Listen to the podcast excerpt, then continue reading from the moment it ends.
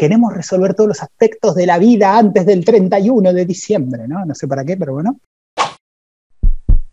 Bienvenidos, amigos, amigas, humanos, extraterrestres. Aquí estamos para hablar de, la tristeza y o de la depresión, de la Navidad y o del Año Nuevo, porque a veces estamos muy, muy, muy bajón, muy mal en estas fechas donde como me gusta decir a mí, queremos resolver todos los aspectos de la vida antes del 31 de diciembre, ¿no? No sé para qué, pero bueno, queremos hacer eso. Y estoy súper contento de estar acá con, con, gente nueva como Beatriz y Fer. Con vos no, Fran, no estoy contento de estar con vos. Eh, así que súper contento. Vamos a presentar acá a la manada, al pueblo. ¿Querés presentarte, Fran? Sí, cómo no. Mi nombre es Franco Kaiser. Soy experto en hábitos y me dedico a ayudar a las personas a transformar su vida cambiando sus hábitos. Y estoy muy contento de estar con ustedes esta tarde. Desde acá les mando un gran saludo, un abrazo desde Durango, México, para el mundo. ¡Uh! Hola, mi nombre es Beatriz Reyes y estoy en la Ciudad de México y soy psicóloga y me da muchísimo gusto. Es para mí un placer eh, la invitación de Marco eh, Franco y bueno, yo igual hago lo mío aquí eh, dando terapias, hago lo mío en, poder aportar, en poder ayudar a las personas que, buscan de mi, de mi, no me gusta decirle ayuda, a mí me gusta decirle apoyar, eh, orientar, no me gusta ayudar porque eso me, parece que no, en lo personal no me, no me encanta. Pero bueno, hago lo mío también aquí desde la Ciudad de México, dando sesiones, dando terapias, aportando herramientas, apoyando y para mí es un honor compartir espacio con ustedes, este, chicos. Fernando, Fernando, un gustazo también y un placer estar con ustedes. Gracias. Gracias, gracias Beatriz, buenísimo que estés por acá. Eh, Fer, ¿te quieres presentar? Mi nombre es Fernando Cabezas y yo me dedico entre otras cosas, soy coach de desarrollo personal y financiero, una pequeña empresa que tengo aquí en Chile. Y también en la medida que puedo apoyar a otras personas, me encanta compartir, me encanta que me aconsejen a veces libros, eh, que me cuenten sus historias, que, que nos apoyemos entre todos. Somos como una gran comunidad a veces, estamos rodeados de personas y uno siempre acaba sintonizando con aquellas personas que están como en la misma onda Así que me encanta estar en este grupo con estas personas. Eh, todo lo que sea apoyarnos y ayudarnos, genial. Así que eso sería y lo vamos a pasar muy bien. Es súper lindo, Fer, lo que decís, porque es verdad, primero que terminás, terminás cerca de la gente que vibra como vos, es verdad. Y además está re bueno cuando, cuando te contactás con otros profesionales que de verdad están viviendo lo que enseñan, fundamental, y están de verdad ayudando, ¿no? No compitiendo, ay, no, no te voy a decir esto porque vos vas a saber. No, no, sino ayudándose está buenísimo, está buenísimo. Nosotros con Fran compartimos un montón de cosas y ninguno de los dos se murió hasta ahora, ¿no, Fran? hasta ahorita no, todavía seguimos, seguimos al mil por ciento y con toda la actitud. Así es. Tranquilamente. Así Muy bueno. Arranquemos nomás. Eh, no sé quién quiere tirar la primera piedra sobre, sobre sobre la tristeza, sobre qué nos plantean los años nuevos, las navidades, por qué nos vamos para abajo. Eh, ayudamos a los demás que están tristes, no nos metemos en la vida de los demás, ¿qué hacemos? ¿Quién quiere arrancar? Yo no voy a arrancar porque estoy comiendo manzana, por favor. A mí me gustaría, a mí me gustaría este, eh, tocar un tema, ¿no? De que probablemente eh, eh, en, esto, en estas épocas de Navidad, Año Nuevo y todo lo que, bueno, lo que en apariencia o lo que este, generalmente podríamos pensar, pues es que son épocas de prosperidad, de abundancia, de felicidad, de, de convivir con la familia y todo, pero la verdad las cosas es que no toda la gente la está pasando así, ¿no? Y, y yo me he fijado también lo he vivido, ¿no? O sea, el tema de que mucha gente se la pasa triste, ¿sí? Y, se siente como que con, con esa actitud o, con ese derecho a estar triste, ¿no? Eh, por el hecho de que no hay regalos. Entonces, esto en, lugar de convertirse en una época a lo mejor para reflexionar o para estar eh, feliz, contento de ver a seres queridos que a lo mejor no ves en todo el año porque viven en otras ciudades, en otros países, pues mucha gente se la pasa triste y se la pasa enojada y se la pasa resentida y se la pasa eh, frustrada por el hecho pues de que no tiene dinero pues para, para, para regalos, ¿no? Y para las cosas materiales y para satisfacer pues eh, este ese tipo de, condicionamiento social en el que a veces vivimos, ¿no? Entonces, yo me he fijado de que mucha gente, para empezar por, por ese lado, eh, se la pasa muy mal en esta Navidad y Año Nuevo, por eso, ¿no? Porque no tiene los medios económicos para darse unos regalos y para, para aparentar, ¿no? Esa felicidad. Eso es lo que yo podría comentar siempre me instancia. No sé ustedes qué opinen. Sí, Beatriz, no sé si ibas a querer decir algo. Sí, fíjate que lo que comenta Franco igual me hace como mucho sentido porque justo es eso. Yo, yo me preguntaba y decía, ok, pero ¿qué significa la Navidad para mí? ¿O qué nos han contado que la Navidad y el Año Nuevo eh, es?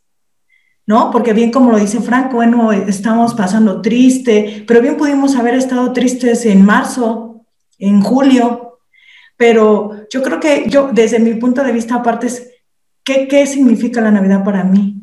Porque nos han contado que son regalos, que es el arbolito, que la cena con pavo, eh, ya sabes, pero, o sea, nos han contado eso.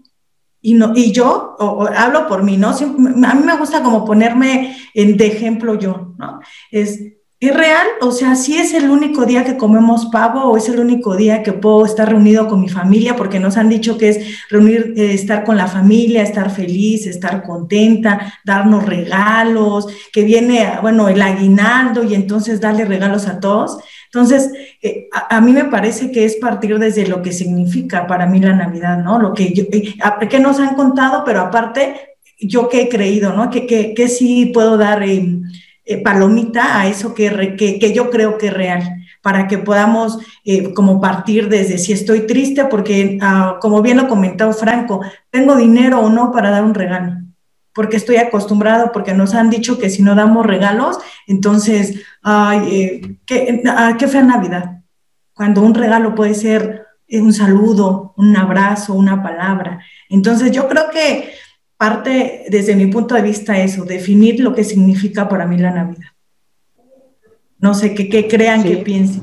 Sí, está buenísimo, ¿no? Porque parece como que tenemos que conducirnos de cierta manera y ustedes que son psicólogos saben mucho más que nosotros, por supuesto, en ese ambiente, como que una y otra vez chocamos contra el mandato, lo que debería ser y cómo es.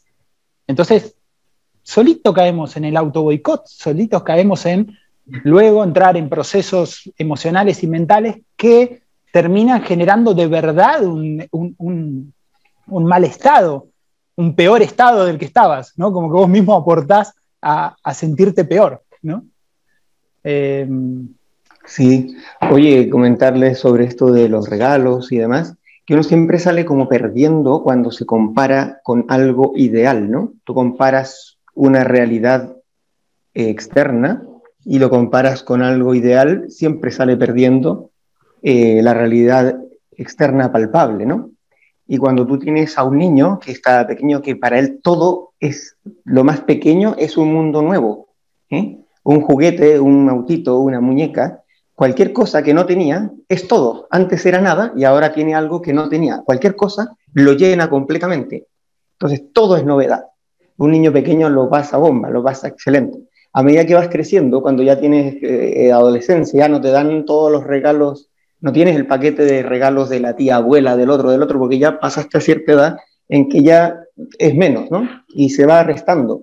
Después llegas a una edad ya en que tienes que madurar un poco, por favor, y ya entras hasta que llegas al momento del amigo secreto, al menos aquí en Chile, en otros lados, en que ya solamente cada persona en la familia da un regalo y le toca a otro, ¿no?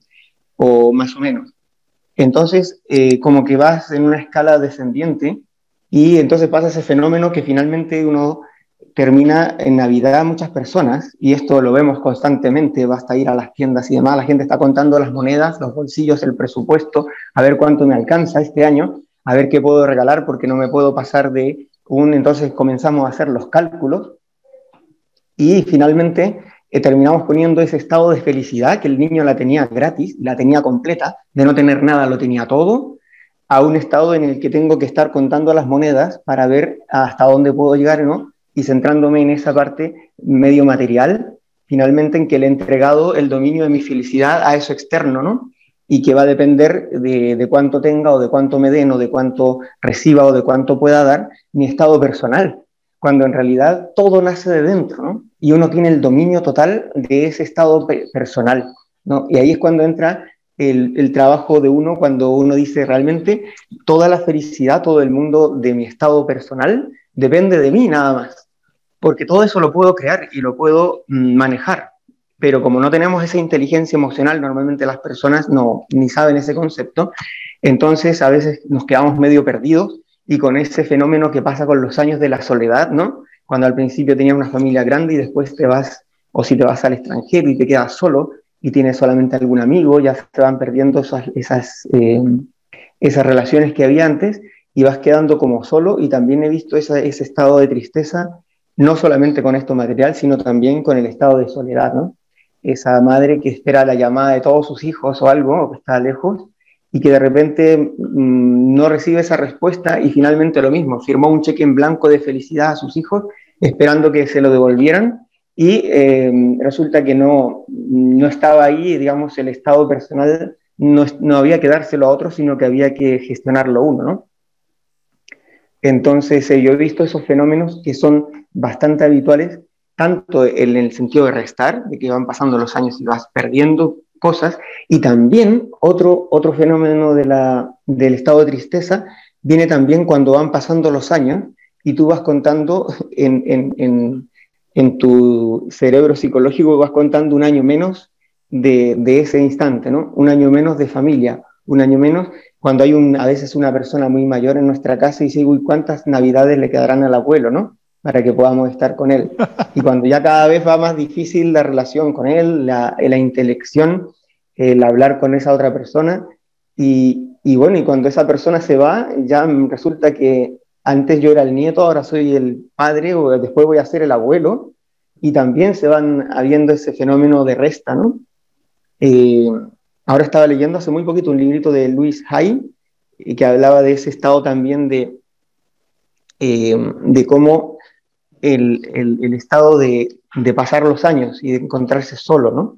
Eh, cómo te va pasando la cuenta y decía ella que cómo sería genial que en lugar de que te den la oferta del hogar de ancianos, ¿no? Aquí tenemos los mejores médicos con las mejores atenciones eh, para todo, te digan, no, aquí tenemos las mejores canchas de fútbol, los mejores lugares de juego, algo que te diga, wow, voy a pasar los años que vengan, los que sean, de la mejor forma y no también como de alguna forma poniendo todos los parches, aquí tienes asegurada tu salud, asegurada tu vejez, asegurado esto, porque entonces lo que hace es como entrar en el túnel de que ya empezó la cuenta regresiva, cuando en realidad la cuenta regresiva comenzó cuando naciste, cuando nacimos ahí ya estaba la cuenta regresiva. Y ahora nos toca, digamos, darle, darle sentido a esa cuenta regresiva. Bueno, ahí un pequeño aporte para el que quiera curioso, comentar lo que...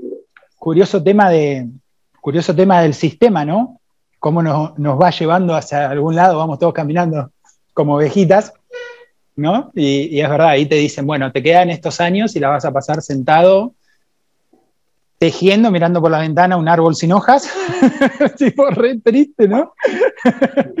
Así que, bueno, ahí ya tenemos una gran idea. Yo la verdad que cuando encuentro gente, una de mis guías espirituales, por ejemplo, tiene 71 años y es una mujer que tiene más de 40 años de programa de 12 pasos, es una de mis guías más importantes, y ella vive de joda, o sea, vive de joda. Si no está viajando, está bailando, y si no está bailando, está en la casa de la amiga, y si no está en la casa de la amiga, todo el tiempo está haciendo algo. Súper, súper, súper genial. Eh, bueno, ahí está. Tenemos ya nuestra primera frase para hoy, que dijo Fer, uno siempre sale perdiendo cuando se compara contra un, un ideal. Así que ya saben, la pueden imprimir y pegar en la ladera. Frank ya tiró la primera, la primera piedra, ahí tuviste la respuesta de, todos, Frank. No sé si alguien quiere seguir acá. Esto estamos. Acá habla el que quiere, ¿eh? No hay turnos aquí. Oye, mi Marcos, este, Fernando, aquí toda la banda. Eh, ahorita que estamos tocando temas, eh, pues tan, a veces tan mm, apolíticamente correctos, ¿no? Como, oye, sobre todo el tema ese del condicionamiento social, del sistema, de que de la necesidad de aprobación, de que a veces sentimos de que tenemos que vivir las cosas de cierta manera, porque si no, pues entonces pues nos vamos a sentir infelices, nos vamos a sentir frustrados, porque entonces me siento menos, ¿sí? Eh, que los demás, ¿no? O sea, por el hecho de que a lo mejor yo en Navidad, eh, pues si no estoy, si no, si no hago una fiesta con toda la familia, y con todas las personas y nos comemos un pavo y nos damos regalos, o sea, si no hago yo todo eso, pues entonces, pues no, no soy normal, ¿verdad? Sí, o eso significa entonces que soy, soy un, soy un pinche grinch, ¿verdad? Y yo creo que no necesariamente tiene que ser así, ¿no? Sino que, pues, ¿qué tal si a mí no me gusta hacer eso? ¿Qué tal si para mí, o sea, vivir la, la Navidad, pues, ¿qué tal si, si a mí me hace feliz vivirla sola, eh, pasármela sola, pasármela solo, ¿sí? Vos sabés, vos sabés que hoy justamente le comentaba a una persona que a mí me gusta pasar solo. O sea, tengo mi familia, y eso está me mal. pasar solo. Digo, yo, yo no creo que eso esté mal, o sea, yo creo que más bien depende de lo que tú quieras hacer y lo que a ti te haga feliz, ¿no? No, no necesariamente tiene que ser lo que vemos en las películas de Hollywood y, y este, lo que nos condiciona pues el sistema a vivir, o sea, bueno, claro, si a ti te hace feliz eso, de pasarla con, toda la familia y una fiesta en grande y regalos y todo, pues digo, genial, pero no creo que para todos tenga que ser así.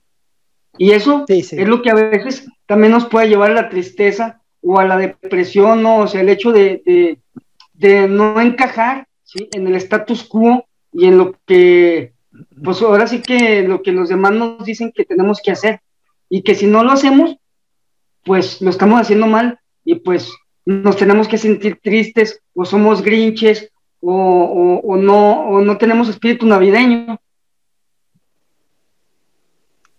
Sí, tiene mucho que ver con las expectativas que uno tiene. Cuando uno tiene una expectativa y, eso no se cumple, ¿no? Y ahí es donde uno tiene que tener como la inteligencia de saber disfrutar el momento presente y ya, ¿no? Eso de estar solamente como el animalito, ¿no? Que está feliz ahí eh, y de repente viene, está la cebra o está el venado y viene un león y está en estrés absoluto, se va y a los 15 minutos está otra vez pastando feliz de la vida, ¿no? Em, cuando tú te centras que el único momento que tienes, el único momento para ser feliz es hoy, el único instante que tienes de dominio total de ti es hoy, es este preciso instante. Y ese preciso instante no depende de nada más que de ti, ¿no? Aquel, eh, no sé si es histórico o no, yo lo leí en un, un libro, pero no sé del todo si era histórico, estaban a punto de matar a una persona que estaban persiguiendo una guerra de estos tipos feudales, y al final el hombre se sube a un árbol, agarra una manzana y empieza a comérsela y el otro que le estaba a punto de matar dice, pero ¿qué es esto? O sea, te, voy a matar. Y tú comiéndote una manzana dices, pero es que esto tengo el dominio total de esta situación, ¿no? Y empezó a comerse la manzana. Y eso nadie me lo quita, ¿no? El dominio total del momento presente. Había en, Colombia, si no me equivoco era Colombia, que estaban también eh, fusilando a un humorista. Esto es una guerra que al principio del siglo, no estoy seguro, y entonces eh, dije, ¿quiere dirigir sus últimas palabras? Y dijo, sí. Y le dijo a los que lo iban a fusilar, dice, me habéis quitado, o, ustedes me han quitado mi familia, me han quitado mis bienes, me han quitado mi honra, me han quitado las cosas que más quería. Pero hay una cosa que no me han quitado. Y dijeron, ¿qué cosa? el miedo que tengo a la muerte, dice, haciendo como una especie de chiste con los otros, ¿no? Y entonces, de hecho, se echaron a reír y lo mataron.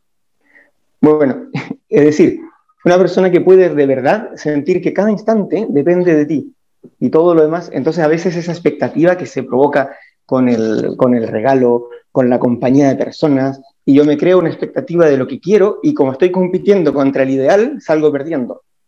Entonces a veces puede uno manejar esa situación y ahí es donde tiene uno la, digamos, la capacidad de vencer y de crear esa realidad que quizás no existe en un mundo objetivo ideal, pero sí puedo manejarla en un sentido psíquico personal, ¿no?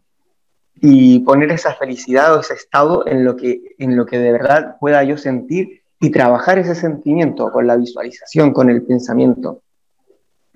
Así que bueno, eso es lo que a veces. Yo, yo después de escucharlo a Fernando me da ganas de cerrar el Zoom y irme, ¿viste? Porque no tengo nada que decir. ya está, ya dijo todo. Gracias por lo que están ahí escuchando. Cortamos el video. no.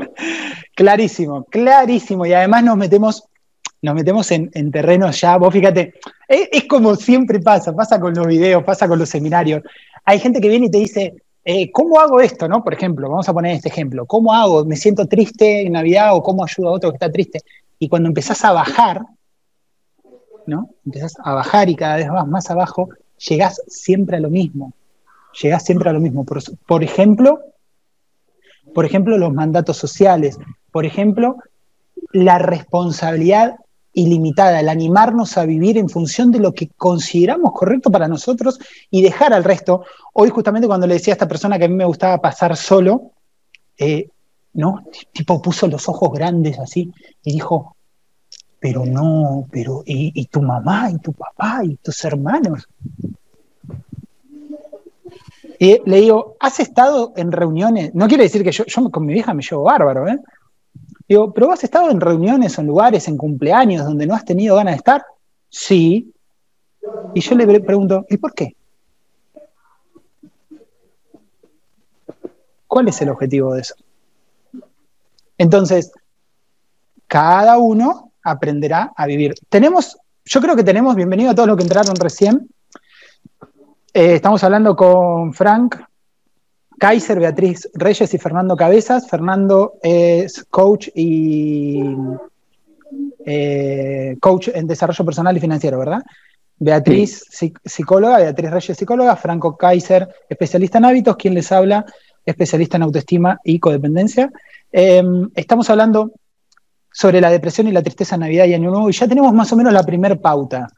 No podés vivir, o sea, sacate la idea de cómo tienen que ser las cosas. ¿No? Sacate la idea de cómo tienen que ser. Tiene que ser de determinada manera. En el momento que empezás a pensar, tienen que estar todos para ser feliz. Tenemos que comer determinada cosa o brindar o hacer o salir o vestirnos de determinada manera, cagaste. Pues ya te empezás a comparar contra una imagen. ¿Sí? Entonces, enfócate en el momento, como dice Fer, lo único que tenés control es sobre el hoy. Podemos aplicar el lema de los 12 pasos que dice solo por hoy. Solo por hoy. ¿Ok? Entonces ya tenemos, tenemos una de las primeras eh, premisas. Dice Ruth que hablábamos de creencias, correcto, hablábamos de creencias. Dice Melina, hola, a mí me pone, para que lo... Ahí está. Hola, a mí me pone triste darme cuenta de que mi familia no es, no es tal, no es tal por ejemplo, en este tiempo, épocas de grandes desafíos, mis hermanos mostraron ser personas horribles. Obvio no me junto en estas fiestas, he decidido alejarme. Mi pregunta es, ¿está bien actuar así? ¿O es el ego? Esto me entristece. Bueno, bienvenida, estamos todos tristes acá, no te preocupes. Em, bueno, dale.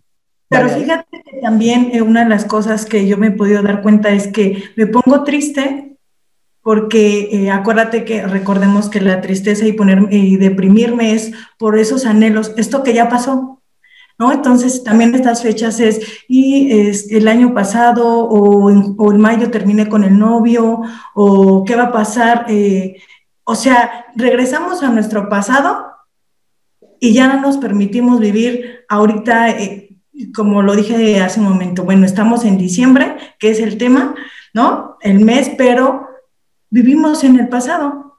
O sea, me pongo triste porque terminé con el novio, me pongo triste porque ya no fui a ese viaje, o sea, me pongo triste y esa tristeza, acuérdate que la, tristeza nos lleva, la depresión nos lleva al pasado, al pasado, el pasado ya pasó.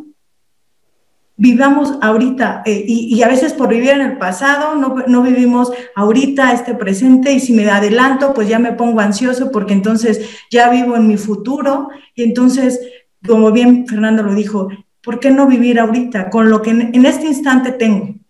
No importa si tengo regalos, no importa que no me compré la ropa, porque entonces, como tengo que, tengo que, eh, tengo que comprarme algo bonito, algo nuevo, porque cómo me voy a poner la ropa que me puse hace tres meses. ¿Qué van a, porque sobre todo, ¿qué van a pensar de mí? ¿Qué van a creer de mí? Entonces, nuevamente, como es otra vez ponerle más, eh, más piedritas, ¿no? Más es, híjoles, o estoy soltera, híjoles, otro año sin novio, otro año, o termine, ya llevo tres novios, híjoles, ¿qué va a pasar? Es como, es como hacer un, recuento de mi vida y entonces, ¿cómo la puedo, eh, cómo la puedo llevar? Entonces, puta, me pongo triste, porque ya llegué a diciembre y otra vez sin novio. Y entonces imagínate, ¿qué van a decir de mí otra vez mi familia? ¿Qué van a decir mis amigas? ¿Otra vez sin novio? Pues el año pasado te quedaste sin novio, ahora otra vez. son como, como bien, escuchamos lo que hay externo y no escuchamos lo que hay dentro de mí, lo que realmente yo quiero. Y si yo quiero en este instante, no, eh, decidí, porque son decisiones, nuestras decisiones son las que nos llevan, yo, como dije, yo quiero pasármela sola, quiero pasármela sola, o bien me la quiero pasar con toda mi familia, aunque sea un desmoche total, no importa, pero son mis decisiones, las decisiones nos han llevado, nuestras decisiones pasadas nos han llevado a este momento, este, aquí y el ahora. Entonces, parte, creo yo, de, la, de esta tristeza es vivir en nuestro pasado, que lo traemos en este momento aquí y el ahora. ¿no? Sí, sí. Repito la, pregunta de, de, Meli, por si le quieren contestar.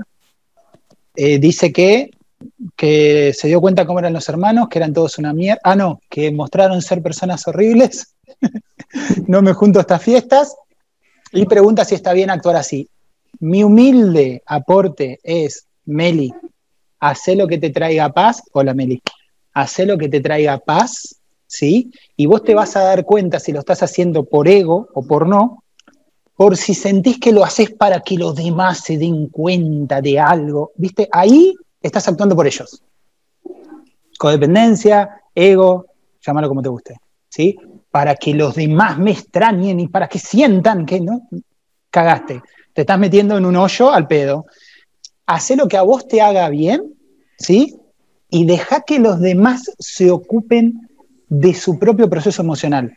Si alguien llegase a pensar, qué mala que es Meli, que no viene, problema de él o de ella que se ocupe tiene la suficiente madurez para ocuparse y si no la tiene que la busque en un proceso, ahí tiene a, Fernando, a Beatriz, a Frank, que haga terapia y que la encuentre en su madurez. Pero no es tu responsabilidad la madurez de ellos. Vos ocupate de lo que te haga bien a vos. Eso es lo mejor que te puedo recomendar. Yo lo he aplicado en mi vida hace años y estoy súper bien. Se me cayó un poco el pelo, pero bien. Pero, pero yo creo que también es si, si para ella es pesado o es muy relajado, muy ligero. Porque si ella, eh, si digo, ah, nada, como bien, nada más para que digan y me extrañan, entonces, ¿cómo yo me siento al decir eso? ¿Qué, ¿Cuál es mi sentir? ¿Me siento, o sea, es algo que me pesa, es algo que me duele o es algo que no me importa, me vale, pero en realidad sí te duele? Yo creo que es saber mi sentir. ¿Es pesado? ¿Es ligero? ¿De verdad no me importa? ¿O sí? Es que igual el mejor favor que uno le puede hacer a los demás, a las demás personas, a las personas que nos importan, a las que están a nuestro lado, lo mejor que podemos hacer por ellas es crecer nosotros y dar nosotros nuestra mejor versión para lo que queremos ser.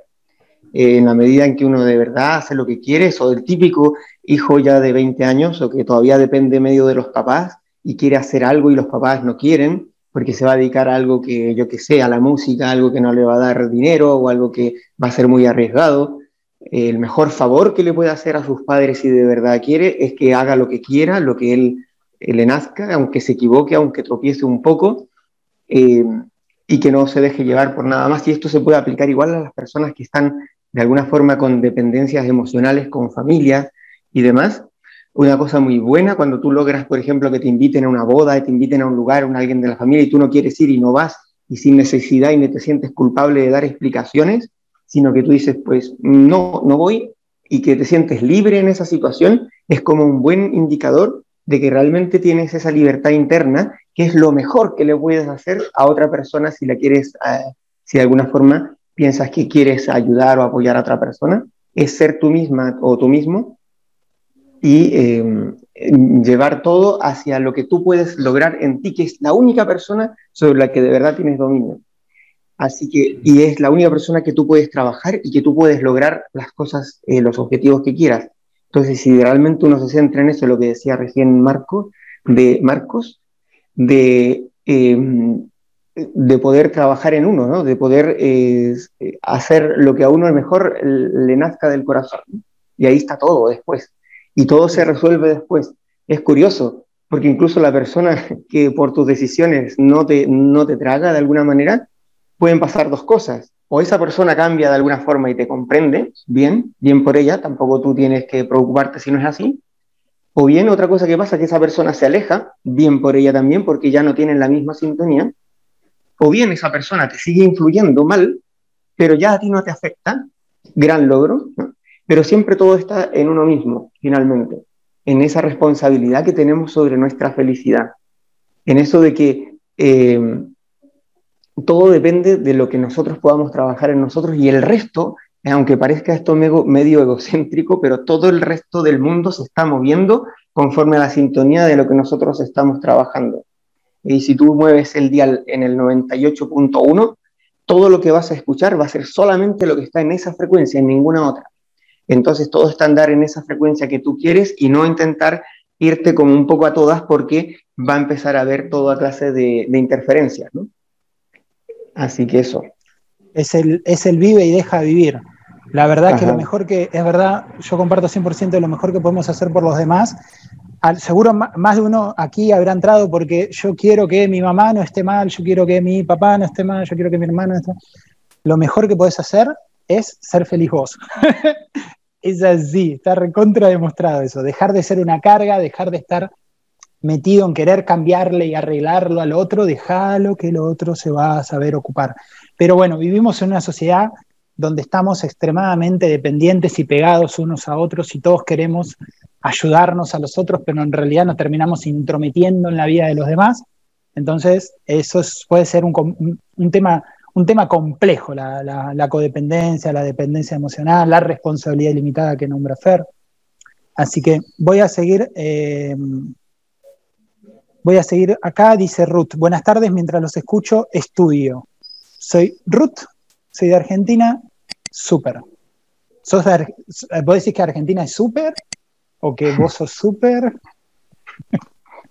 Saludos desde, desde Mérida, Yucatán. Gracias, Betty, por la invitación. Eh, líder, nuestro super Fer. Ah, eras vos el super. Yo, pensé que era Super Fer. Eh, era bueno, super Fer. Te agradece. A mí me pone triste el saber que hay personas que se fueron y no volverán. Hay un fenómeno ahí con la enfermedad y la muerte, ¿no? Que es una realidad que no se puede pasar de lado, uno como que intenta de alguna manera esquivarle un poco el trato, o esquivarle, no, no mirarla de frente, sino un poquito de lado, ¿no? Y hay un ejemplo que yo siempre cuento, cuando, que es de Rick Elías, que es un, una persona que tiene una conferencia en TED. TED es un lugar que se acopia eh, la gran sabiduría del mundo, ¿no? Ustedes han visto charlas TED por ahí.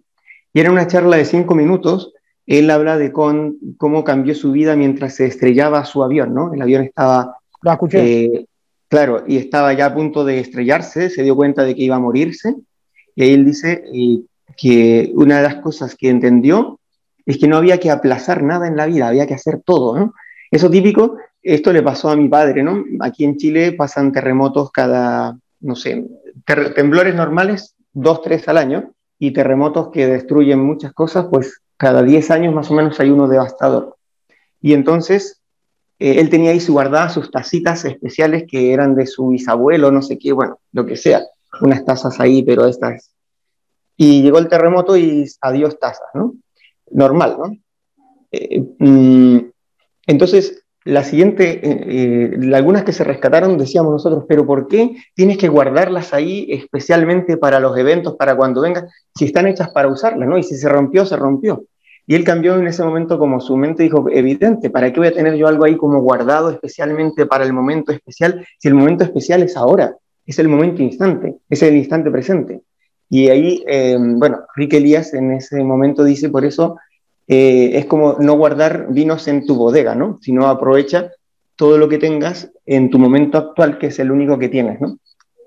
Eh, pero claro, hay que enfrentar de repente el dolor de una enfermedad, o sea, uno no puede estar ¿Cómo vas a estar feliz de la vida si estás en un momento de dolor físico, ¿no?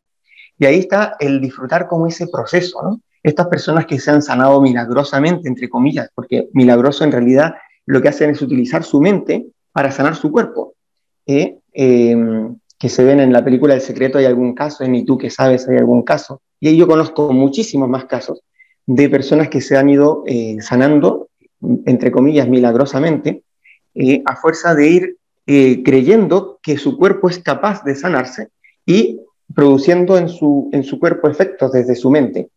Entonces, eh, también en un momento de dolor, tú puedes proyectar eso que estás trabajando ahora, porque el momento siempre es ahora, de tal forma que ahora puedas disfrutar ese camino que te lleve al lugar donde quieres alcanzar, a esa salud mejor o a ese momento especial. Y la muerte, que es un estado eh, inevitable para todo ser humano, pues nuestra vida finalmente, y eso también lo decía Rick, Elías se dio cuenta de que toda nuestra vida nos estábamos preparando para ese momento final, ¿no? Entonces, y precisamente por eso, porque te estabas preparando, la mejor forma de prepararte es vivir el momento presente, vivir cada instante, como si fuera el último. ¿eh? Aquello de, decía un, bueno, yo soy católico, ¿no? Lo, no, lo, no lo oculto, por eso he leído muchas vidas de santos. San Luis Gonzaga estaba jugando con sus compañeros a la pelota y dijeron, ¿y qué pasa? Y si te dijeran que te vas a morir ahora, en, en, una hora más, ¿qué, ¿qué harías? Y dijo, yo seguiría jugando. ¿Qué? Seguiría jugando. O sea, vivir el momento, el momento presente, ¿no? Entonces eso de trabajar el, la personalidad desde uno mismo, el momento, el instante que está viviendo, finalmente eso es lo que nos da la vida y finalmente eso es lo que nos da el tener un sentido porque estamos caminando, digamos, hacia la muerte o horror. No, estamos viviendo en este instante. Y esa vida que conduce, em, que conduce finalmente a un, a, un, a un, término, pero es, es lo que tenemos ahora, en este instante lo que podemos trabajar. Así que bueno, eso también es otro elemento de cómo podemos trabajar en el dolor, poder seguir en ese estado de felicidad del del trabajar, eh, eh, lo que decía Air Nightingale, no, el éxito es la realización progresiva de un ideal digno. Es decir, no es cuando llegaste, no es cuando cruzaste la meta, ese no es el éxito. Además que aburrido, ¿verdad? Ya llegaste, bueno, hasta ahí llegó, eso era todo, o sea, para eso todo lo anterior, ¿qué pasó cuando cruzaste la meta? Se acabó todo, entonces eso era todo, vale, eh, interesante. No, el éxito es la realización progresiva, es lo que estamos haciendo ahora, es este instante de lo que estamos en, en pos de un ideal, pero es el trabajo actual, ese es el éxito. No eso que vamos a llegar cuando... Sí. Es parecido al concepto de felicidad. No es que yo llego a, pum, soy feliz y me gradué de feliz. ¿no? Sino que ¿Y eso, feliz. Sí, dale, dale. No, no, eso es, y eso es lo bueno. Yo, por eso a mí me encanta no, sentir no soy graduado de nada, no soy, no soy, eh, no, he terminado nada en realidad en mi vida. Y ni la voy a terminar jamás. Eh, cuando a veces dicen que qué frustración, ¿no? Que hay gente que lo dice, y yo leo bastante o más o menos, pero hay personas que dicen, ¿cómo haces para leer tanto o cómo eh, tanta, tanta cosa?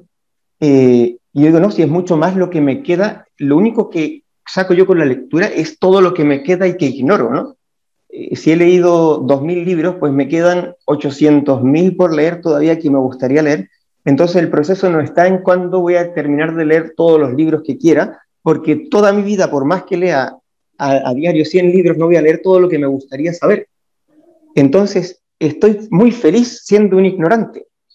Estoy muy feliz sabiendo que es más lo que ignoro que lo que sé. Eh, porque el proceso no está en cómo consigo alcanzar eso, sino cómo estoy realizándome siempre en el proceso. Y eso es lo interesante y lo genial de tener tanto siempre para poder eh, eh, emocionarnos. Dicen que la juventud no está en la cantidad de años, sino en la capacidad que tenemos siempre de estar maravillándonos de las cosas. Cuando uno ya no se maravilla con nada, nada le importa nada, entonces ya es un anciano, porque no tiene ninguna motivación para algo. En cambio, estoy siempre como, wow, descubriendo cosas nuevas, entreteniéndome con nuevas cosas, aprendiendo nuevas habilidades, ¿no? Ojalá todos nosotros siempre tengamos algo nuevo que aprender, algo, cada año una habilidad nueva, cada año eh, un curso nuevo o varios cursos nuevos, ¿eh? porque tenemos tanta abundancia de cosas, objetivamente hablando, que no tenemos para, para, digamos, para deprimirnos nunca. No tenemos capacidad con todo lo que hay y que nos falta para, para para entender, para aprender, que no tenemos, de hecho, em, objetivamente, de hecho, no habría como una razón especial para sentirse eh, deprimido o cansado, porque siempre tenemos una oportunidad nueva para aprender cosas nuevas y maravillarnos de cosas nuevas. Y a veces la genialidad está en descubrir esa ignorancia, esa, esa eh, humilde, digamos, mm, estado de, de estar eh, mucho más lejos de donde queremos llegar ¿eh? y en ese estado poder disfrutarlo. Así que bueno, es, un buen, es una buena em, técnica el, para poder cruzar ese umbral del dolor, el ver todo lo que podemos alcanzar y lograr, aún en estado de dolor. También, también me gustaría agregar que eh, es legítimo sentirse triste si extrañamos a alguien y em, hay, hay algo que es importante. Sentí esa tristeza, pero no te quedes pegada a esa tristeza. Eh, para, ¿quién era que había preguntado? Ruth. No. Ruth no fue. Se fueron personas que se fueron. Sí. Em, Racedo, Nadia. Sentila, pero no te quedes pegada porque si te quedas pegada te empieza a lastimar, te empieza a lastimar muchísimo más y ahí caes en la angustia, ¿sí? Pero una tristeza está bien y es legítima, no te castigues a vos mismo por sentirla, ¿sí? No porque la Navidad tiene que ser toda alegría. ¿Quién lo dijo? ¿Quién lo dijo? Netflix. No sé quién lo dijo. Entonces, eso es importante. Fer, la verdad es que nombró un montón de cosas eh, para la gente que quiere por ahí profundizar un poquito. Eh, les, les, comparto. Primero, esta es la charla que nombró. Espera que. Mm, share screen. Ahí. Esta es la charla que nombró. ¿La, ah, Sí. Y después él dijo también, habló de eh, que cuando más, cuando está leyendo y está aprendiendo, se da cuenta de, de, de todo lo que le falta, ¿no? Sobre eso les recomiendo el efecto Dunning-Kruger, que habla justamente sobre eh, darnos cuenta, ¿no? De cuando aprendemos algo, darnos cuenta de todo lo que no sabemos. Y el efecto opuesto, el efecto de un kruger es la persona que aprendió un poquito de algo y ya piensa que es experta y que ya sabe mucho. Entonces, está súper, súper interesante eso. Eh, no sé si alguien quiere agregar algo sobre esto y si no, leo otra pregunta. No, y luego el, el, hecho de que nos falte alguien, una persona a la que amamos y con la que hemos compartido toda nuestra vida quizás o muchos años, también eso uno lo puede, porque uno el dolor no lo puede transformar así como que de golpe, eh, sería algo medio inhumano, ¿no? Que no me importe nada o que mi vida siga, pero sí lo puedo transformar en gratitud hacia esa persona. Y eso siempre lo puede uno hacer. Imagínense la falta de un padre, de una madre, que todos los años lo veíamos, o más el dolor de una madre con un hijo que se, que se perdió, que, se, que falleció. Eso no lo puedo, ese dolor no lo puedo manejar como así, ¡pum!, magia, pero sí lo puedo transformar en gratitud, en agradecimiento por todo lo, eh, lo maravilloso que fue compartir con esa persona. eh, y de esa forma también lo puedo de alguna forma elevar ese sentimiento de tristeza, que no lo voy a perder, pero sí darle un, un, un efecto gratitud. Que si hay algo bueno en la vida para cualquier persona que quiera alcanzar cualquier cosa, es tener siempre la gratitud, el sentimiento de gratitud. La gratitud lo único que nos da siempre es más de aquello que agradecemos. Por eso el que no tiene dinero y está preocupado del dinero y está con problemas de deuda, eh, está todo el día pensando en eso, pues ¿qué va a tener? El cerebro dice, ajá, deudas, más deudas. Y quiero salir de deudas, quiero más deudas. Yo digo, gracias, gracias por todo esto genial, todo el tiempo que pasé con esta persona. ¿Qué es lo que te va a dar? ¡Pum! Más momentos de pasar bien con más personas. Entonces, la magia de la gratitud, hay libros que solo hablan de eso, la magia, el libro La magia, de hecho, de, de Rhonda Byrne, hablas de eso precisamente, de cómo trabajar siempre la gratitud y cómo puedo transformar algo que puede ser muy eh, doloroso, como una muerte, en un sentimiento de gratitud. Sí, porque al fin y al cabo te terminás enfocando en algo, ¿no? Es como el tema, este, el tema de las deudas. En vez de ver de qué manera puedo hacer dinero, crear un emprendimiento, hacer algo para generar algo, estoy en que no tengo, no tengo, no tengo, no tengo, ¿no? Entonces, se acaba de caer, se acaba de caer Fran, se tropezó. El administrador. el maestro. Bueno, dice, dice Ruth, también tuve que aceptar que a que mi hermano le diagnosticaron una enfermedad y decía pasar las fiestas con personas que no son su familia, eh, me llevó tiempo aceptarlo. Sí, sí. Sobre el tema de la aceptación, recuerden que aceptar es cuando em, yo comprendo que una circunstancia es de determinada manera y dejo de luchar internamente, mentalmente y emocionalmente esperando que sea diferente. Aceptar significa que yo voy a seguir evolucionando, trabajando y viviendo, ¿sí? Y no me quedo en resignación, que es lo opuesto, donde yo estoy agarrado a eso esperando que sea distinto y pienso que lo acepté, pero no, en realidad estoy resignado. ¿sí? La resignación me paraliza, me paraliza y sigo en conflicto emocional porque tendría que ser de manera distinta. La aceptación es, vale la redundancia, aceptar que eso es de determinada manera y así está bien como es y continuar viviendo y encontrar paz, dejar de luchar en mi mente y en mi corazón con eso. Recuerden eso. Y también cuando quieran profundizar en algo, como por ejemplo Fer habla sobre, sobre gratitud. Lean un fucking librito sobre gratitud. Si quiero trabajar aceptación, lean algo sobre aceptación. No se van a morir, ¿sí? Porque el entendimiento lingüístico profundo de algo es lo que a ustedes los ayuda a hacer diferencias, a hacer distinciones lingüísticas para entender procesos emocionales muchísimo más complejos. ¿sí? Entonces eso es importante. ¿Ibas a decir algo, Beatriz?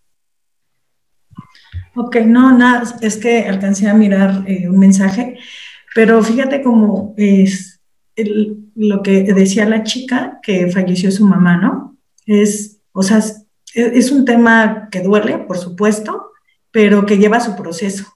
Pero, ¿sabes? Eh, algo que yo he comprendido es que, y que yo he entendido eh, con los pacientes es que, bueno, extrañamos, por supuesto, a la persona fallecida, pero ya dejó de ser como estar en nuestro plano físico, pero ahora es pasarlo a nuestro plano interior, ¿no? Es, es ese, eh, pasarlo a, a, mí, a, a, mí, a ese amor que, que yo le tengo, porque el amor no se va a acabar el amor pertenece, el amor está aquí adentro de mí.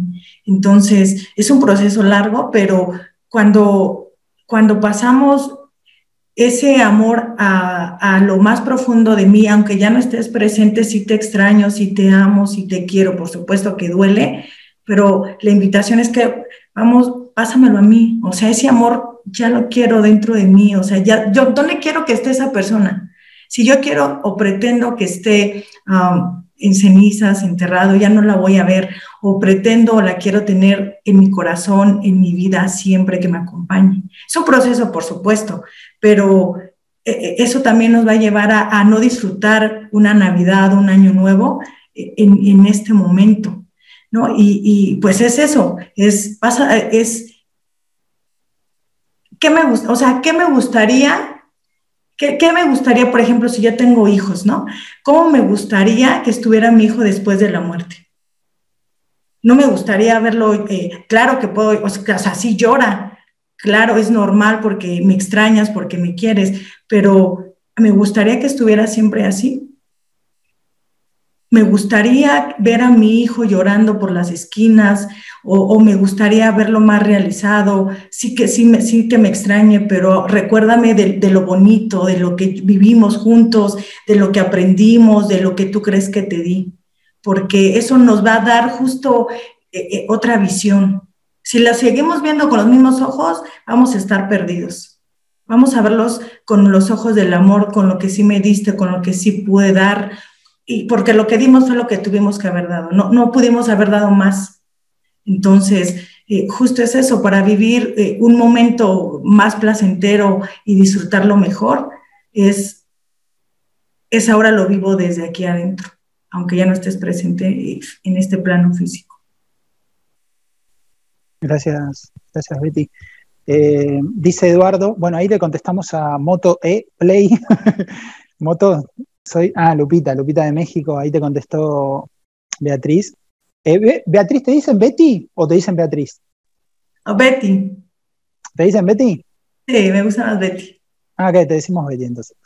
Em, hola mis amigos, qué gusto escucharlos, dice Eduardo. Casi no me llamaba la atención el Zoom debido al título de Triste Navidad, en Colombia es muy festivo y agradable para vivir en familia porque la mayoría nos reunimos para festejar. Bueno, la próxima, el próximo año hacemos un Zoom que sea felicidad en Navidad y Año Nuevo, ¿ok?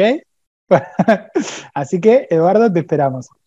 La pregunta de Eduardo es, eh, ¿por qué al pasar el tiempo ya no sentimos ese espíritu navideño como lo sentía antes? No sé si le pasa a ustedes. yo me acuerdo, yo me acuerdo que yo era. El otro día, miren, se los voy a, te voy a responder con un ejemplo. Una amiga me dice que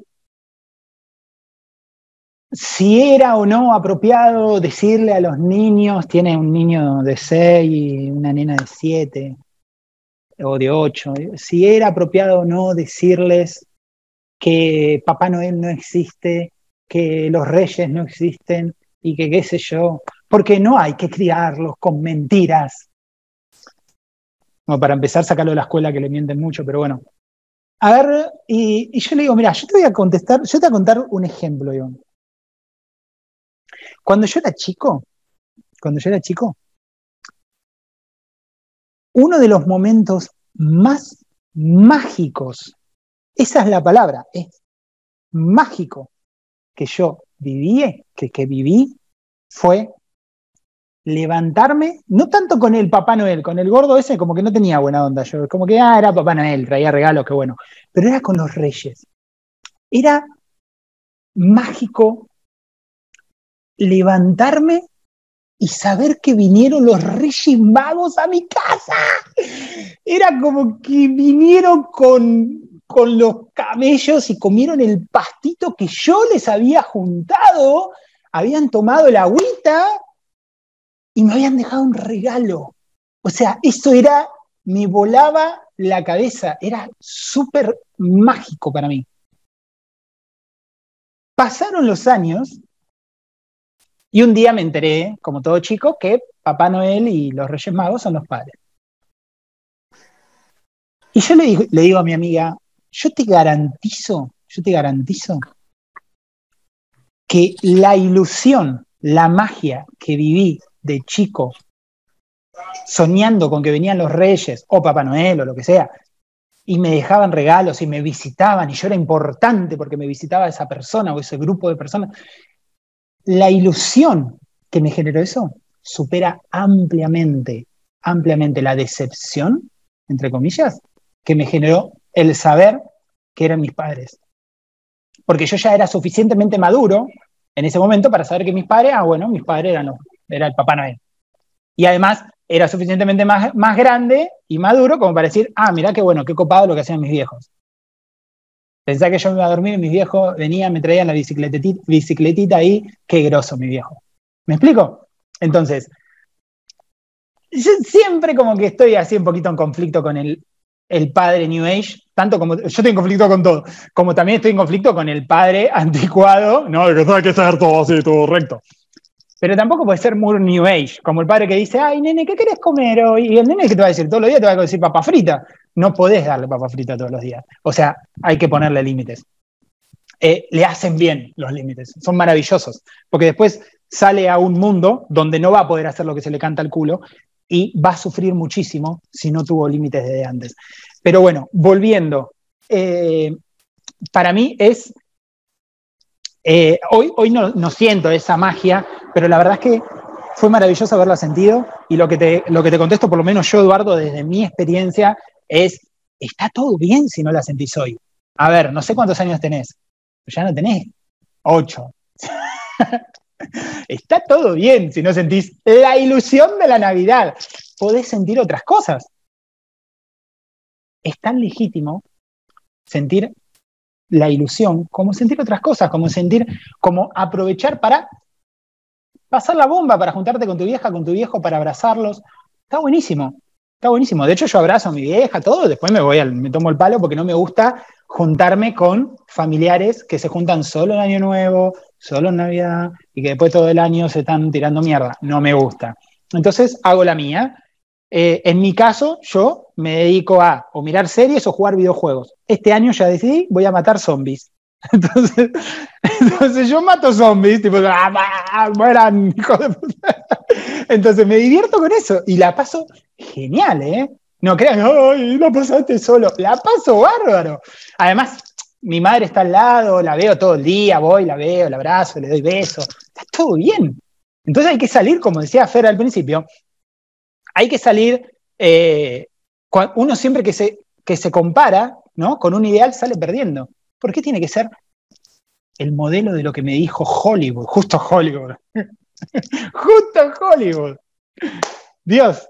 Entonces, más mentiroso no puede haber. Eh, ¿Estás bien, Fran? ¿Le pasó algo a tu otro teléfono? Ahí chiflame cualquier cosa. Bueno, no sé, ¿hay más que contestar a Eduardo? hay otro fenómeno que finalmente uno también puede trabajar lo que tiene, ¿no? Lo que, el momento en que está viviendo. Yo viví, como, como comenté antes, en España, veintitantos años, y mis primeros años en Chile, 15 años después, hasta los 38 en España. Y yo me acuerdo que le escribía en ese momento a mi familia, allí desde España, le decía que qué aburrida la Navidad de ustedes, porque aquí en España hacemos monitos de nieve y nos vamos y cae la nieve, ¿no? Navidad, como que eso, y allí tienen el sol achicharrante. Y me acuerdo que mi padre me decía, sí, pero ustedes, aquí nosotros pasamos hasta las 5 de la mañana aquí bailando en fiestas, todo el mundo en, en así como está ahora Marcos, así con los brazos libres, y eso ahí ustedes muriéndose de frío, con un gorro de lana y todo lo demás. Entonces, uno dice, bueno, da lo mismo en realidad, yo puedo tener el invierno crudo o puedo tener el verano ardiente, y en, ambos casos, eh, lo que tengo es lo que puedo disfrutar, y me lo puedo pasar bomba, tanto con el monito de nieve, como muy achicharrándome de calor, pero con fiesta hasta las 6 de la mañana o a la hora que quieras, ahí en verano y tirándonos agua. Entonces también cada, como cada estación, hay un libro muy bueno de Jim Ron, este es un, eh, un giro hipnótico que dice cuando tú rompes el patrón, estoy hablando de una cosa y paso a otra. Jim Ron habla de las estaciones, ¿no? De la vida. Y entonces de cómo tú puedes trabajar cada estación, el invierno, el verano, el otoño y la primavera, de una forma distinta y en todos los casos puedes alcanzar lo que quieras, ¿no? Bueno, aquí lo mismo, ¿no? Finalmente tú tienes una edad a los 8 años, lo vas a vivir distinto que cuando tenías cuando tenías 5 o cuando tenías 14 o cuando tenías 20 o ahora que tienes 80 o la edad que tengas cada uno. Entonces, pero en cada estación, en cada vida, en cada estación de la vida lo puedes vivir de una manera magnífico si lo puedes trabajar. Y por eso hay que trabajar la expectativa versus, hay unos videos muy simpáticos, expectativas versus realidad, cuando que lo toman todo a broma y está muy bueno para reírse un rato. Eh, otra, otra, otra tajada externa que no tiene nada que ver, rían todos los días, ¿eh? muy importante. Bueno, Entonces uno cada, cada estación o cada momento lo puede vivir de una forma totalmente distinta y siempre para mejor. Y eso depende de cada uno, no de la estación ni del momento externo. Entonces, una vez se dice, ay, era tan lindo cuando yo era pequeño y veníamos, y venían mis abuelos y bla, bla, bla, bla. Bueno, pues hoy día es el momento actual que tú sí tienes y por lo tanto, y eres plenamente responsable de él. Por lo tanto, tu única responsabilidad es pasarlo, pero genial en este momento actual. Eh, agradecer todo y ser feliz con todo. Aún en el momento de enfermedad, agradecer ese momento porque estás en un proceso en que mañana estarás mejor que hoy. Y eso también se puede agradecer.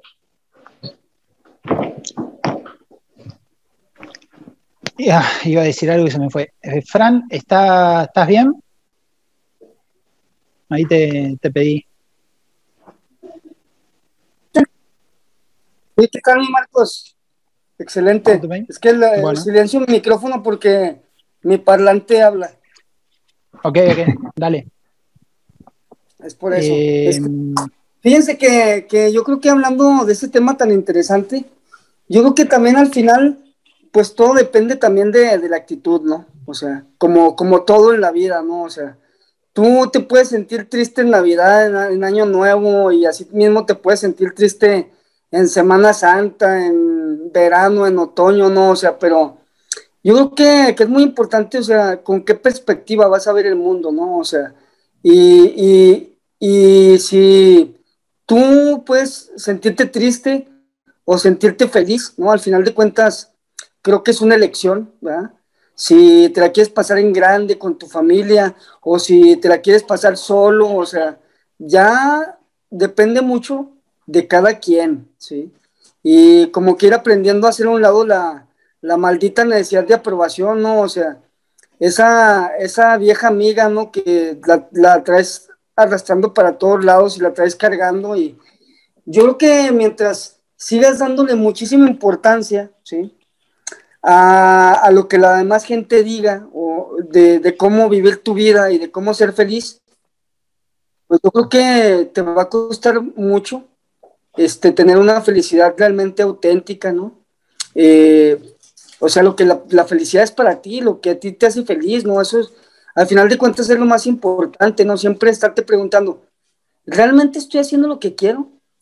¿Realmente estoy viviendo la vida que quiero? ¿No?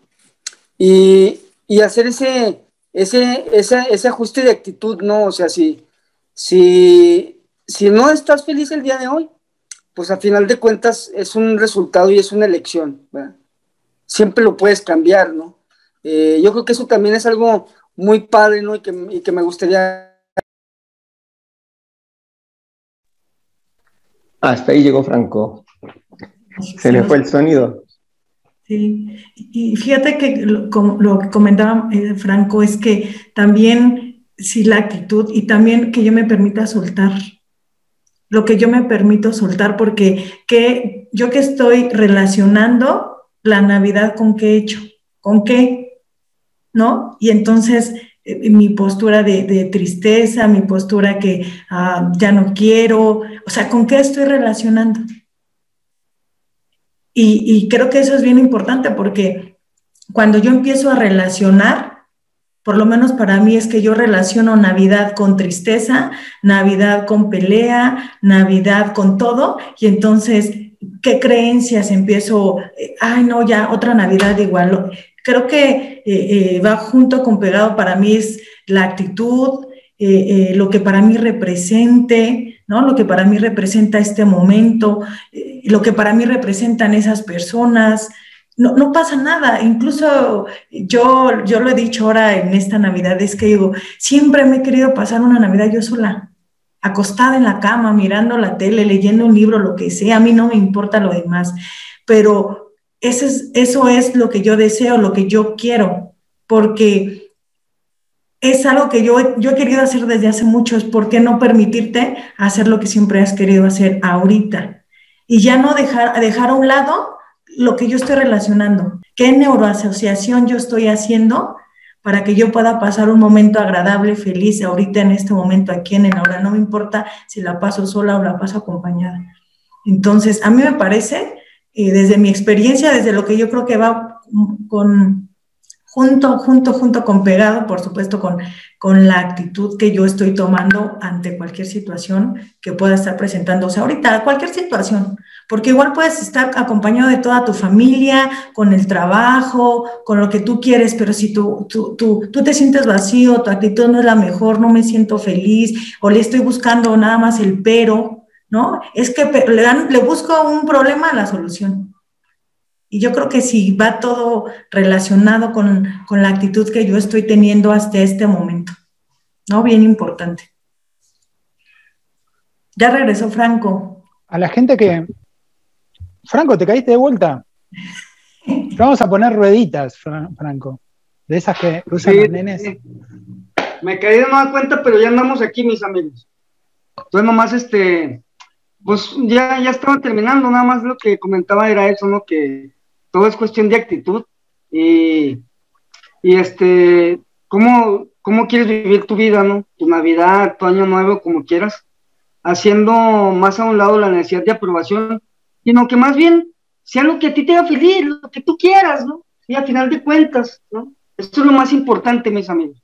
Así es que vive la vida como tú quieras, este, como a ti te haga más feliz y también tu Navidad, por supuesto, si lo haces solo, si lo haces en familia, si lo haces con amigos, que sea lo que, aquí, lo que a ti te ponga feliz.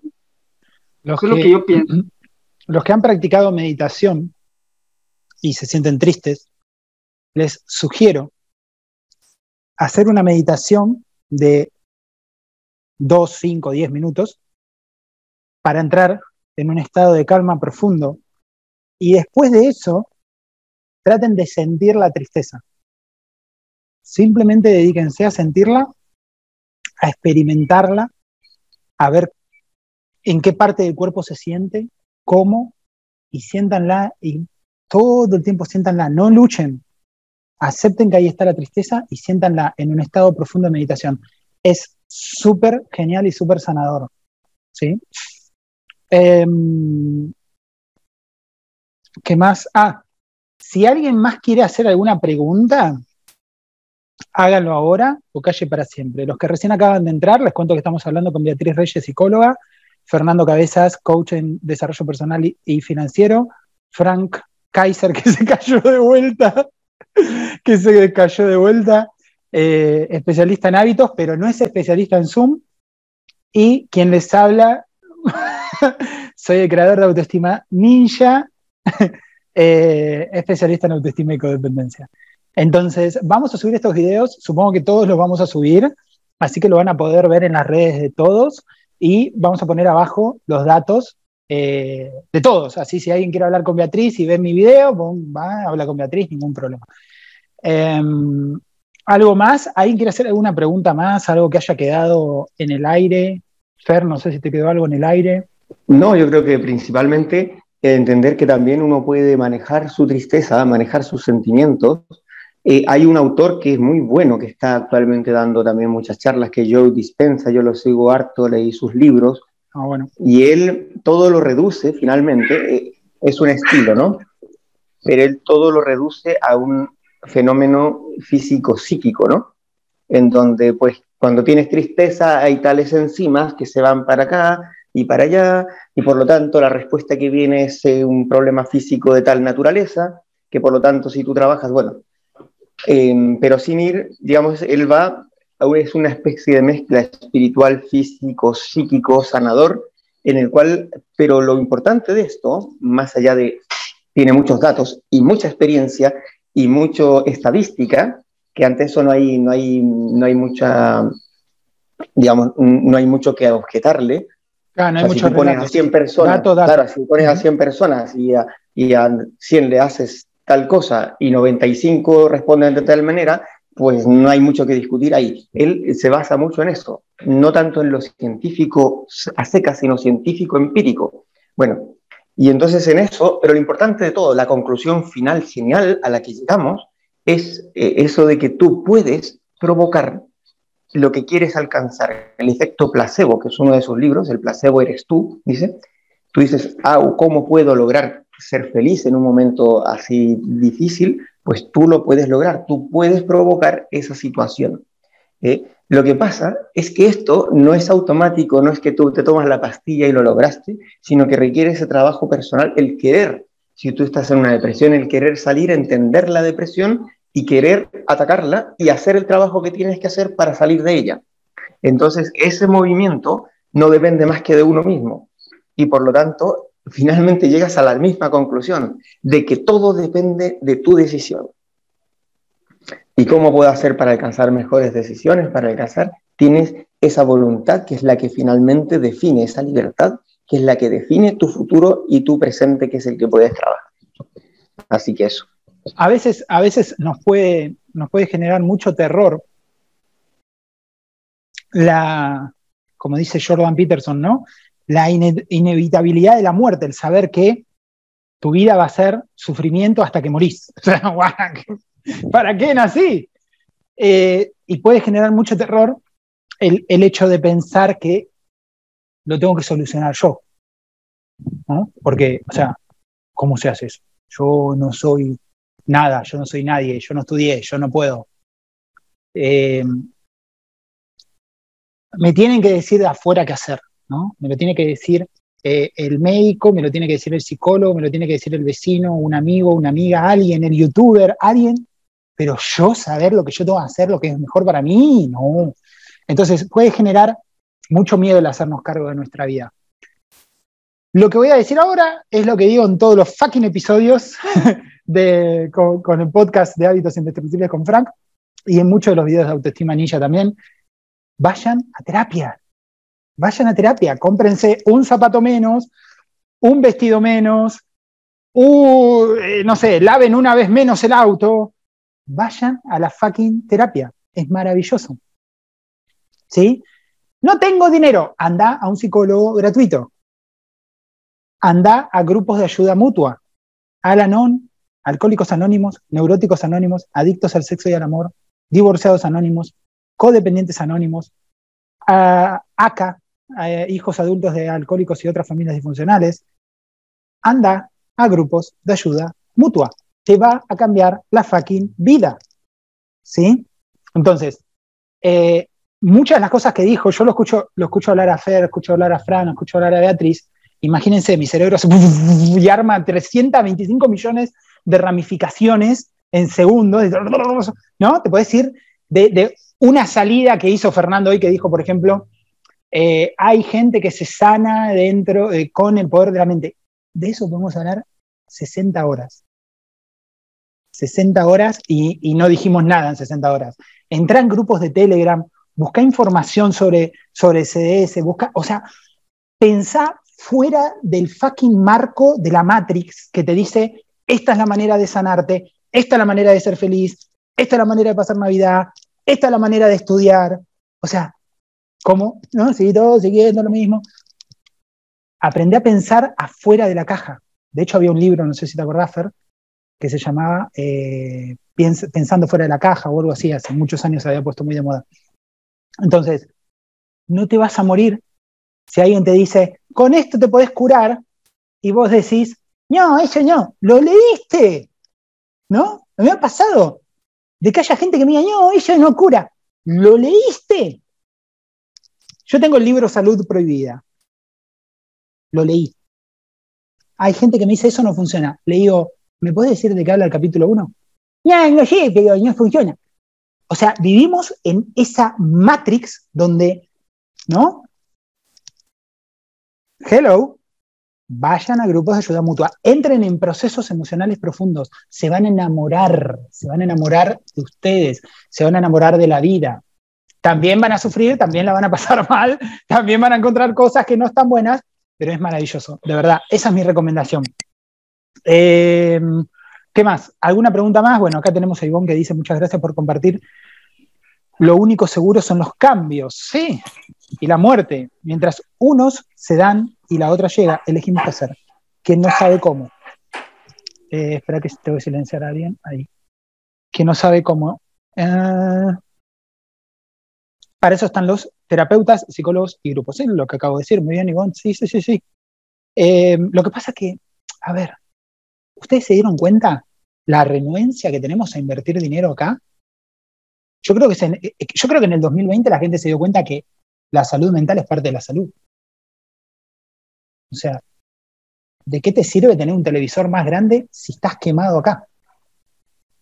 ¿De qué te sirve tener dos vestidos más, cinco zapatos más, eh, un colchón mejor, lo que fue? Bueno, el colchón no sé, el colchón está en debate, porque a mí me encanta tener un lindo colchón. hay que dormir bien, hay que dormir bien. Pero digo, ¿para qué quiero tener, no sé, la placa de video? A mí me encanta la placa de video. Compro una mucho más cara. Estoy quemado acá. Inviertan en esto. No quieren gastar dinero, vayan a los grupos, no sale nada. Eh, es gratis. Bien, eh, tienen cualquier duda sobre lo que acabo de decir, no se acuerdan los nombres de los grupos, lo que fuese, me escriben. Les respondo, Marco, ¿cuáles eran los grupos que dijiste? Me escriben, me escriben en Telegram, me buscan como Autoestima Ninja, me escriben en YouTube, en, Spotify. Eh, le preguntan a Beatriz en el Instagram, Beatriz Reyes, psicóloga, ¿no? Así era. A Fernando Cabezas. Toda la descripción va a estar en este video abajo. ¿Algún comentario más? Hay grupos divorciados anónimos, sí. Hay grupos de divorciados anónimos, hay grupos de gays y lesbianas anónimos. Em, hay más de 300 grupos con el mismo programa, es el mismo programa, es el, grupo, el programa de Alcohólicos Anónimos que fue derivado a distintos tópicos. Yo soy miembro de Alanon hace ya casi cinco años. Alanon es para familiares hijos, amigos de alcohólicos. Mi papá era alcohólico. Y la verdad es que es un programa que cambia vidas. Es maravilloso, es maravilloso. Entonces, sí, anda, conoce, no vayas a uno, no vayas a uno, anda a cinco, porque si vas a uno y no te gusta, te quedaste como, ah, no me gustó.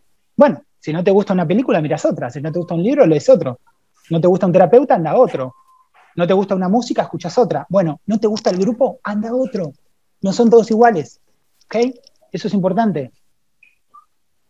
Yo soy miembro de cuarto y quinto paso. Bueno, el tema es que el programa tiene 12 pasos, no tiene solo dos. Es muy importante el 1, es muy importante el 2, es muy importante el 10, es muy importante el 11, es muy importante el 12, es muy importante eh, el 8. Son todos importantes, son todos importantes. Si después vos vas a un grupo específico para fortalecer, bárbaro, pero hacer un cuarto paso sin trabajar primero, segundo, tercero, sin tener un padrino, etcétera, puede ser muy duro. De hecho, hay gente que se ha suicidado después de hacer un retiro de cuarto y quinto paso. En México hay gente que se ha suicidado, porque son pasos duros, difíciles. Hay que tener, eh, hay que tener una estructura, una estructura para llegar a esa profundidad. ¿sí? Bien, Oye, muy importante lo que dices de invertir en, uno mismo. Uno suele invertir en todo, en, alimentación, en casa, en todo, pero eh, invertir en uno mismo es fundamental. Ahí este um, Harv Eker, ¿no? En Los secretos de la mente millonaria, le pone un 10% deberías dedicarlo a, invertir en ti mismo. Así que eso es muy importante porque al final eh, es nuestra vida, así es la, es la que tenemos, es el momento que podemos trabajarlo y que podemos crecer en él. Es como pasas el día a día. Así es, y en lo que queremos transformarnos. Y ahí cuando me preguntaban si existen grupos de divorciados, anónimos, etcétera, yo diría lo siguiente, que existe todo lo que quieras. Hoy día, no sé en el siglo XVI, pero hoy día lo que necesites, el libro que quieras, el curso que quieras, lo que quieras, lo tienes a un clic o a unos cuantos clics si quieres, el tema es solamente buscar. Hasta ahora todavía no he encontrado, no, no, hay algo que yo diga, yo buscaba esto y nunca lo encontré ni fue posible encontrar. Eso no existe hoy día. Eso donde quieras, hay grupos, hay lugares, necesitas un libro, necesitas, vas a donde sea y lo encuentras. La cosa es esa determinada determinación de buscar hasta encontrar lo que quiera. No buscar si lo encuentro o no, sino buscar hasta que lo encuentres, lo que quieras. Y eso que quieras lo vas a lograr siempre y cuando no te canses de buscar. Y si te cansas, descansa un poco y sigue buscando. Eso. Bueno, yo en realidad me tengo que ir ya. Dale. Así que, ¡jo, jo, jo! ¡Feliz Navidad para todos! Y, y bueno, ha sido genial estar con ustedes. No conocía a Marcos y me parece una persona eh, muy buena, muy espectacular, genial comiendo sus uvas ahí feliz, mostrando sus bíceps. Así que Genial por todo y que... bicepsitos. sí, así que bueno. Y bueno, Franco, para qué decir, el maestro de hábitos y Betty, esta gran psicóloga que tiene un gran potencial y que le falta creérselo un poquito más nomás, pero con eso estamos al otro lado, Betty. Ah, ah, la, vamos, la vamos a, empujar un poco, la vamos a sopapear. Dale, hace videos para YouTube, dale, hace videos, dale. Muy bien, lo amigos. Vamos a tirar con, lo vamos a tirar con uvas, dale. Ojo, ojo, Eso, de hablar en público a veces es este. Ah, no, tengo tema en hablar uno en unos. Puta, soy eh, extrovertida hasta no poder. Quien me conoce, pero ya así como en público, sí me. me, oh. No, solo eso, sino que hablar a la cámara es como distinto. Yo porque hablo hace un montón de años, pero cuando empezás, eh, ya no me acuerdo cómo se sentía, pero sí me han dicho mis amigos, que los que empiezan, que dicen, es como que boludo, estoy hablando, me dicen, boludo, estoy hablando solo. Exacto. Exacto. a mí yo soy extrovertida hasta no, la verdad es que soy, soy correcaminos anda, o sea, soy extrovertida hasta no poder, pero ya oh, es esa parte de decir, hablo sola, ¿con quién hablo? ¿Qué estoy haciendo? Pero, pero está, está padre, son experiencias bien, bien bonitas. Eso es. Y dentro de un año o dos voy a estar eh, asistiendo al curso de Betty de cómo hablar en público sin, sin, sin rodeos, ¿no? Directamente. Bueno, un gran abrazo para todos. Nos vemos. Abrazo, estamos en contacto. Nos vemos. El curso de Betty se va a llamar De introvertido a extrovertido. De introvertido a charlatán. Bueno, no sé si quieren preguntar algo más y si no vamos cerrando. Yo por mí sigo, ¿eh? pero si hay preguntas, sí, si no, cortamos. Les dejo unos segundos para ver si, Fran, no hablaste casi nada. Lo único que vi era que te desconectabas y te conectabas. ¿Estabas jugando al prende y apaga? Sí, sí, estaba, estaba jugando un poco para, dejarlos hablar. Ok, ok, ok. Bueno, eh, parece que no hay preguntas. Así que mm, no, yo no conozco nada de eso. Eh, Fran, alguien está preguntando, ¿qué opinas eh, de las terapias con medicina como la ayahuasca. Yo no conozco nada de eso, pero lo que sí sé es que la medicina tradicional en realidad no era lo tradicional. Yo, yo he escuchado sobre el tema de la ayahuasca, del peyote, o sea, pues yo no lo he experimentado, la verdad. Este, creo que pues son, son algunas alternativas, ¿no? No creo que sea malo, tampoco, tampoco creo que sea bueno, ¿sí? Si te funciona, pues adelante, ¿no? O sea, como todo, ¿no? O sea, prueba, equivócate, este, fracasa, ten éxito, o sea, no, yo, yo soy de las personas que no estoy cerrado a nada, ni estoy peleado con nada, o sea, simple y sencillamente, pues creo que es una alternativa. Es tan fácil como entrar, entrar en grupos, buscas grupos donde hablen de eso y ves qué te dicen. ¿sí? A mí me pasó con el CDS. O sea, ¿era veneno o era la mejor medicina del mundo? ¿Qué hago? Empecé a leer, leer, leer, leer, investigar, buscar libros, leer, preguntar, después empezar a probar, probás con el perro, no se muere el perro, probás con la abuela, no se muere la abuela. y es maravilloso. Y bueno, pero hay que probar y hay que abrir la mente. Bueno, creo que nada más, señoras y señores, espero que hayan disfrutado de este encuentro. Nosotros lo disfrutamos un montón. Me hubiese gustado escuchar más a, Fran, pero bueno, igual Fran no se escucha. Nosotros, así eh, van a ver este video en todas nuestras redes. Si quieren seguir a Beatriz. Beatriz, ¿cómo era tu Instagram? Oh, este como eh, psicóloga Betty Reyes. Psicóloga Betty Reyes. Franco Kaiser está como. Franco Kaiser, este, pero me pueden encontrar en todos lados como Kaiser Desarrollo Humano. Así es. Kaiser Desarrollo Humano. Bien, en todas las redes. Y a mí me encuentran como Instagram, TikTok, en todos lados, amigos. Todo, todo. A mí me encuentran en, en todos lados también como Autoestima Ninja, menos TikTok que no ando por ahí, pero con Autoestima Ninja me encuentran hablando de codependencia y autoestima. Gracias por estar del otro lado, les agradezco muchísimo la participación, el apoyo estuvo súper lindo, les mando un gran abrazo. Betty, un gusto compartir contigo, Frank, un gusto compartir contigo y con todos los que han estado aquí. Saludos. Nos vemos. Gracias. Nos vemos, Betty. Gracias. Adiós. Un abrazo. Igualmente, hasta luego.